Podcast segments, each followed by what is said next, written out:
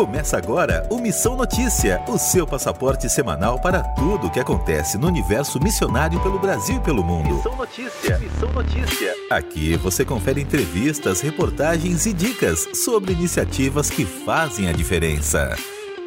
Olá, está no ar o Missão Notícia. Eu sou Lucas Meloni e você embarca comigo hoje para a Irlanda do Norte. Hoje é o último trecho da nossa série de edições sobre missionários da organização Peace Movement, que tem feito a diferença em muitos países. A minha conversa é com a Paula Bostock, de 33 anos, que vai contar um pouco da sua experiência por lá, os desafios e do que Deus tem feito ali na Irlanda, que, assim como toda a Europa, carrega consigo muitos desafios missionários. O nosso objetivo com esta série especial do MN é mostrar a você, todos nós, membros da Igreja de Cristo, estamos em um constante desafio missionário. O mundo precisa, claro, ouvir de Jesus, mas os nossos vizinhos também. Esperamos que você que nos ouve consiga aplicar a partir das experiências e das percepções que todos esses missionários tiveram, algumas ideias e até abordagens dentro do seu contexto de vivência.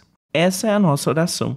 Muito bem, vamos então à nossa conversa com a Paula Bostock, a quem eu agradeço muito por aceitar o convite para gravar aqui para o MN. Seja muito bem-vinda. Oi, Lucas, eu que agradeço. É um prazer estar aqui com vocês. É um prazer estar falando aqui com os ouvintes da Rádio Transmundial.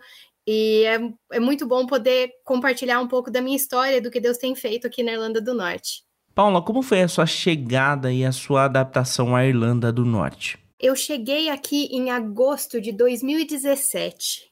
É, eu fiquei animada, assustada, né? Acho que não importa quantos anos você tem quando você começa a fazer missões, a primeira vez que você vai para fora é ao mesmo tempo assustador e, e energizante, né? E foi, foi muito interessante ver é, é, coisas que a gente achava que você sabia que você está preparado, e você chega e, e fala, nossa, não é exatamente o que eu esperava, né? Você chegou a uma cultura e a uma realidade completamente distintas das do Brasil. Quais foram as diferenças mais gritantes? É, eu acho que gritante para mim foi, por exemplo, a primeira coisa foi o inglês, a língua, né? Você estuda no Brasil, você acha que você sabe, você chega num lugar que a língua é completamente diferente, o sotaque é diferente. Então, acho que as primeiras semanas, tudo que eu fiz foi sorrir e acenar.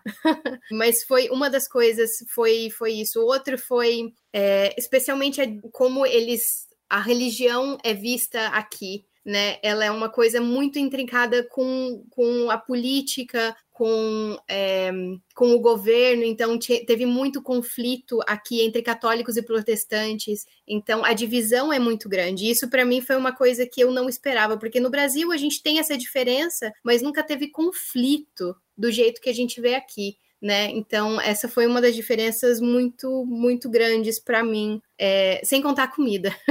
a comida foi um baque muito grande também. Como assim a comida? O que eles têm de pratos típicos? É, eles têm algumas comidas que são muito gostosas aqui, mas tem uma comida. É, eles não usam tempero como a gente usa no Brasil né? Sem contar que a, a, a, nossa maior refeição do dia é o almoço, né? A gente almoça bem, brasileiro tem esse negócio de almoçar bem, à noite comer alguma coisa um pouco mais leve, ou, ou comer, né, sete, oito horas da noite. Aqui, como eu fui colocada direto numa uma família, né? Eu fui morar com uma família, o almoço deles era um sanduíche, uma salada, e, e o jantar era janta às 6 horas da tarde, jantar com família, e daí chega 10 horas da noite você tá com fome de novo, né? Então são coisas que para o Brasil a gente, a gente não espera que vai, vai dar essa diferença, mas no campo missionário coisinhas assim acabam pesando um pouco. Você tocou em um ponto muito importante, que é a questão da institucionalização da fé. O quanto isso é prejudicial ao trabalho missionário? Na maioria dos casos, ela, ela ajuda muito mais. Por exemplo, quando a gente tenta fazer o trabalho do PACE aqui, né, que é ir direto entre, ir para as escolas e falar com as crianças direto onde elas estão, o, o fato do governo e da religião estarem ligados, ele abre as portas para a gente nas escolas. Né? Então, para o nosso campo missionário, isso facilita bastante. Mas, ao mesmo tempo, hoje a gente está enfrentando muita, é, muitas barreiras em escolas que, que ah, os, os diretores da escola, os professores não são cristãos, então eles não deixam que a gente entre né? Então, é, por mais que eles tenham que ter, a, a, o governo agora está tendo que. Tá tendo, não, né? É, é mínimo, tem que respeitar as outras religiões, tem que estar tá ali, mas é, existem escolas que já não deixam a gente entrar, porque por causa do respeito com as outras religiões, eles preferem não ter nenhuma. Então, é, às vezes, e, e eu acho que o que dificulta muito também é porque é tão conectado com, com a religião e a política que as pessoas acabam não vendo, é, não tendo um relacionamento com Deus. Elas se consideram cristãs ou católicas ou protestantes, mas eles não têm um relacionamento com Deus. Eles acham que só aquilo, o que eu tenho na escola, já basta. Quais características da igreja local mais te chamaram a atenção quando você chegou? E como foi esse processo de aproximação com a comunidade? As coisas que eu notei foram coisas pequenas especialmente no começo, as igrejas, especialmente na Irlanda do Norte, por causa dos conflitos que eles tiveram antes, eles têm essa cultura de ser muito mais discretos, né? Então, eles são cristãos, eles ajudam, eles fazem uh, o que eles podem fazer para ajudar a comunidade. A igreja que eu, que eu fui plantada é, na Irlanda do Norte, eles têm esse coração por missões, por pessoas, por ajudar a comunidade, mas fazem de um jeito muito diferente do que a gente faz no Brasil. É muito mais discreto, é muito mais não se fala tanto, é muito mais com ações do que com, com palavras. E foi uma coisa que, que eu tentei, que a gente tentou incorporar um pouco do Brasil, um pouco, um pouco da nossa cultura e da, da cultura cristã brasileira, né, na, no que eles faziam mas a igreja em si, aonde eu fui, eu, eu fui muito abençoada por ser colocada naquela igreja. É uma igreja que ela é bem é, aberta, ela foi uma igreja bem internacional, porque ela, ela é no meio de um, de um bairro de estudantes, então a gente tinha muitas pessoas de várias, vários países, né? Então é, foi fácil de me aproximar deles. Eles são até mais abertos que os ingleses. Então foi uma coisa mais fácil do que é, do que eu, eu acredito que seria se eu tivesse sido plantada direto em alguma outra igreja. E eles eu, eu, fui abraçada pela igreja ao ponto de fazer parte, de me sentir que aquela, sentir que aquela era a minha igreja local, né? Mas é, ainda assim foi, foi o entender que as coisas que eu sabia que funcionavam no Brasil talvez não funcionassem lá. Então, como eu poderia servir aquela igreja do melhor jeito que eu podia, sem me sentir frustrada, porque as coisas que eu costumava fazer no Brasil e davam certo não funcionavam lá, né? Então, acho que foram essas, foram coisas pequenas que, que me abalaram um pouco mais, que eu tive que aprender a, a falar, tá bom, Deus, como o Senhor quer trabalhar? Não do meu jeito, não do jeito que eu sei, mas do jeito que funciona aqui. Na sua visão, quais áreas precisam ser mais bem trabalhadas quando o assunto é missão aí na Irlanda do Norte, Paula? Aqui, principalmente, eu vejo, eu tenho visto um avivamento aqui, nessa, aqui na, na Irlanda do Norte. Eu vejo igrejas, como eu falei, por causa dos conflitos, elas sempre foram muito separadas. E hoje eu tenho visto igrejas católicas e protestantes trabalhando juntas para construir uma coisa que antes não, não existia, né? Mas é, ainda assim, a gente tem entre 80% e 85% das crianças e adolescentes do, do Reino Unido não vão para a igreja. Os pais, quando eles chegam, as crianças chegam ali nos 11 11 anos, 12, os pais deixam as crianças decidirem se elas querem ir para a igreja ou não, e elas param de ir e voltam quando elas já estão casadas com outros filhos, porque normalmente você precisa estar conectado numa igreja para conseguir uma escola boa para os seus filhos. Então tem um, um, uma, uma abertura, tem um espaço de crianças e adolescentes que não estão na igreja e os pais não levam. Então essa é, é, é, é uma área muito de, de muita necessidade aqui de pessoas que vão aonde as crianças estão. E é por isso que eu amo o PACE, porque a gente faz exatamente isso. A gente entra nessa abertura porque é, porque senão eles não vão escutar, eles vão escutar uma coisa simples na escola, mas eles não têm a quem ande com eles, quem dê o exemplo do que é andar com Jesus né? E eu escutei muitas vezes aqui, nossa, você foi fazer missões na Europa, você foi fazer missões no Reino Unido, né? Nem precisa. Eu conheço crianças aqui que vão para a escola de manhã sem comer nada e, e, dependem da comida na escola porque a pobreza existe aqui também, né? Então tem tantas áreas nesse lugar que precisam de pessoas que tenham o coração voltado para essa nação, mas principalmente crianças e adolescentes que precisam porque assim que eles saem da igreja, eles não voltam. E só voltam por um motivo de, de colocar os filhos na escola boa. Então, eu acho que essa é é a principal. Essa questão do esfriamento espiritual, que de certa forma você tocou, é fundamental, né? O importante ter em, é, em mente que o continente europeu é um desafio missionário.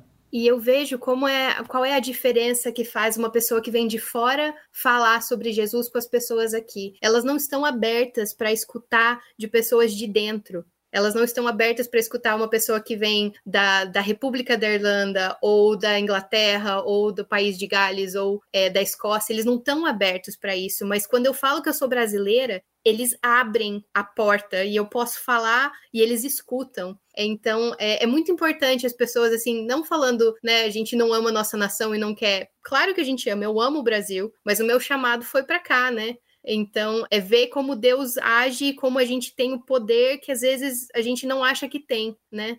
Se você pudesse listar as lições que o período aí na Irlanda te trouxe, quais seriam? Eu acredito que a primeira é que Deus me ensinou que eu posso entregar tudo que eu tenho para Ele e confiar de uma maneira que eu nunca tinha confiado antes. Essa foi a primeira, foi como confiar em Deus com tudo que eu tenho como deixar o que eu tinha que deixar de lado ou deixar para trás e ele estava cuidando. Né? Essa foi a primeira. Acho que a segunda foi como ele consegue fazer coisas grandes com um simples sim.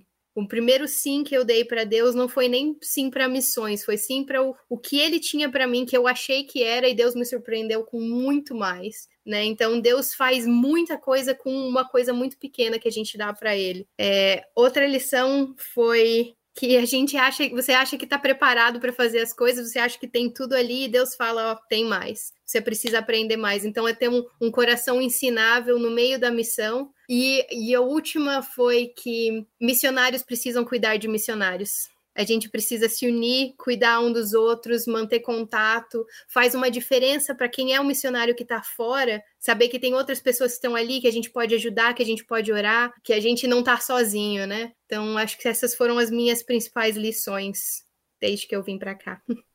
Paula, conta pra gente um pouco das suas atividades por aí.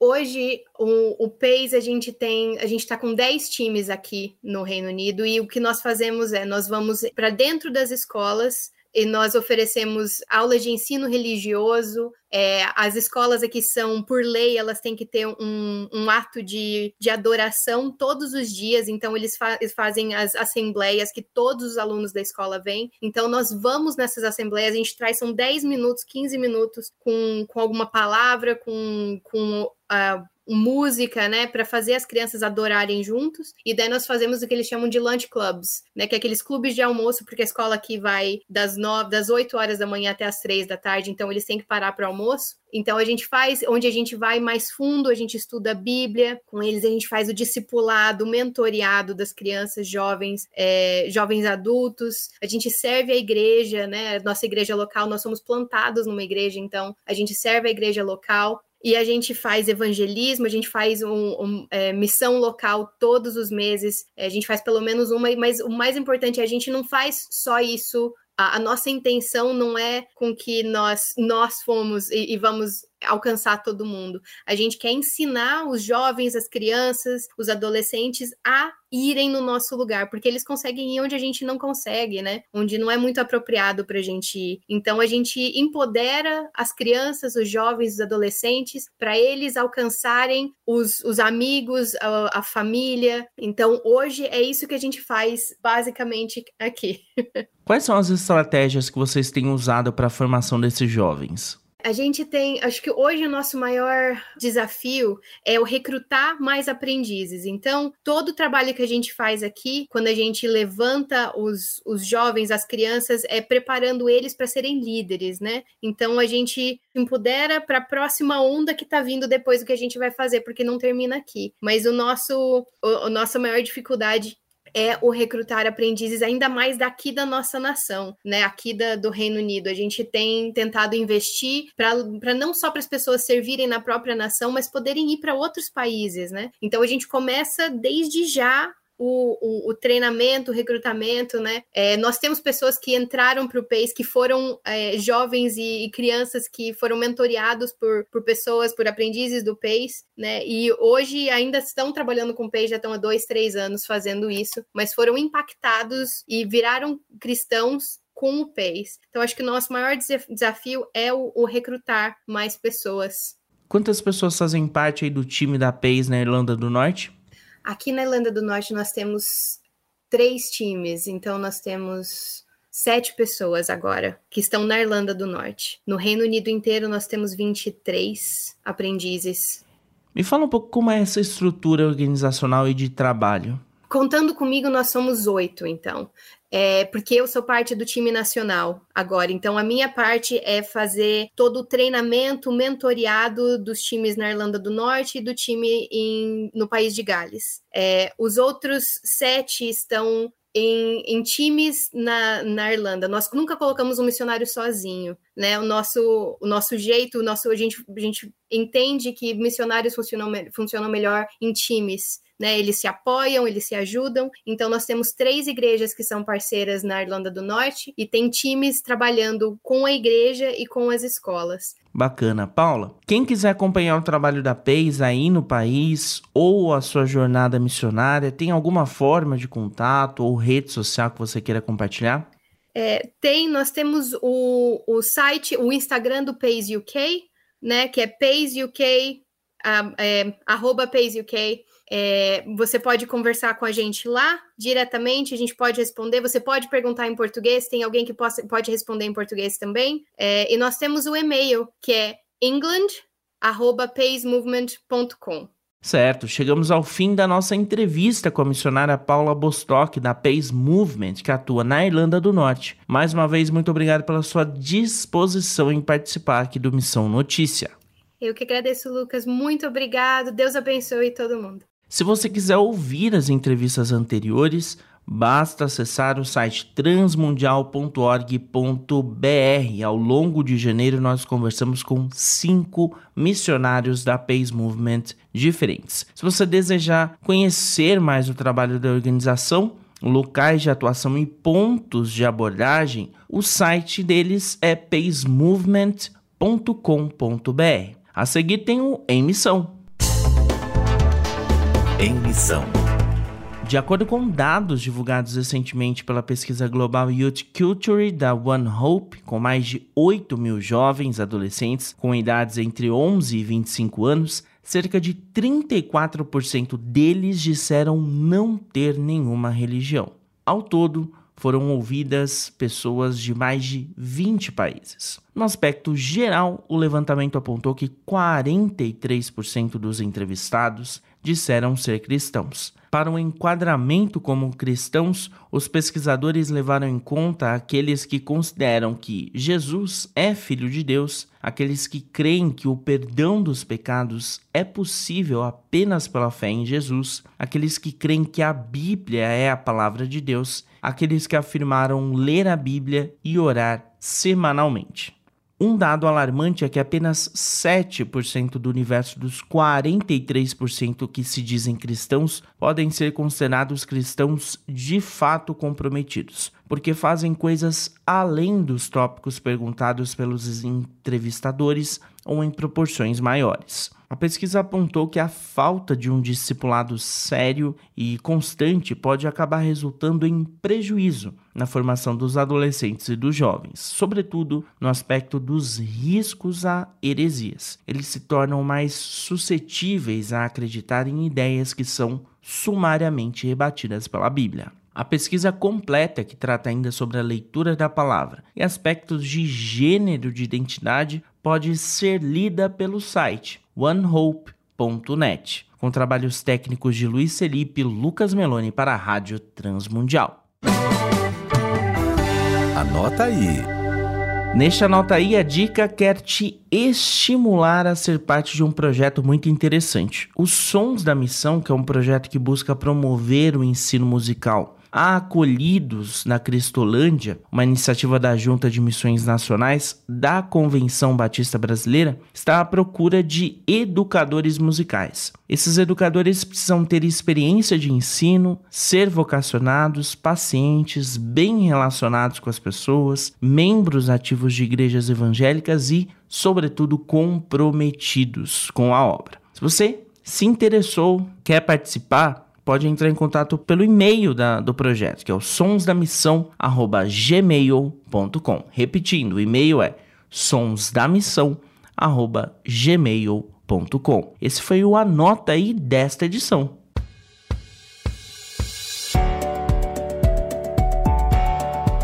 A gente fica por aqui com a Missão Notícia desta semana. Se você quiser ouvir novamente, está disponível no site transmundial.org.br ou na sua plataforma de áudio favorita. É só procurar por Missão Notícia como podcast. Os outros títulos da Rádio Transmundial também estão disponíveis. A gente se encontra na semana que vem.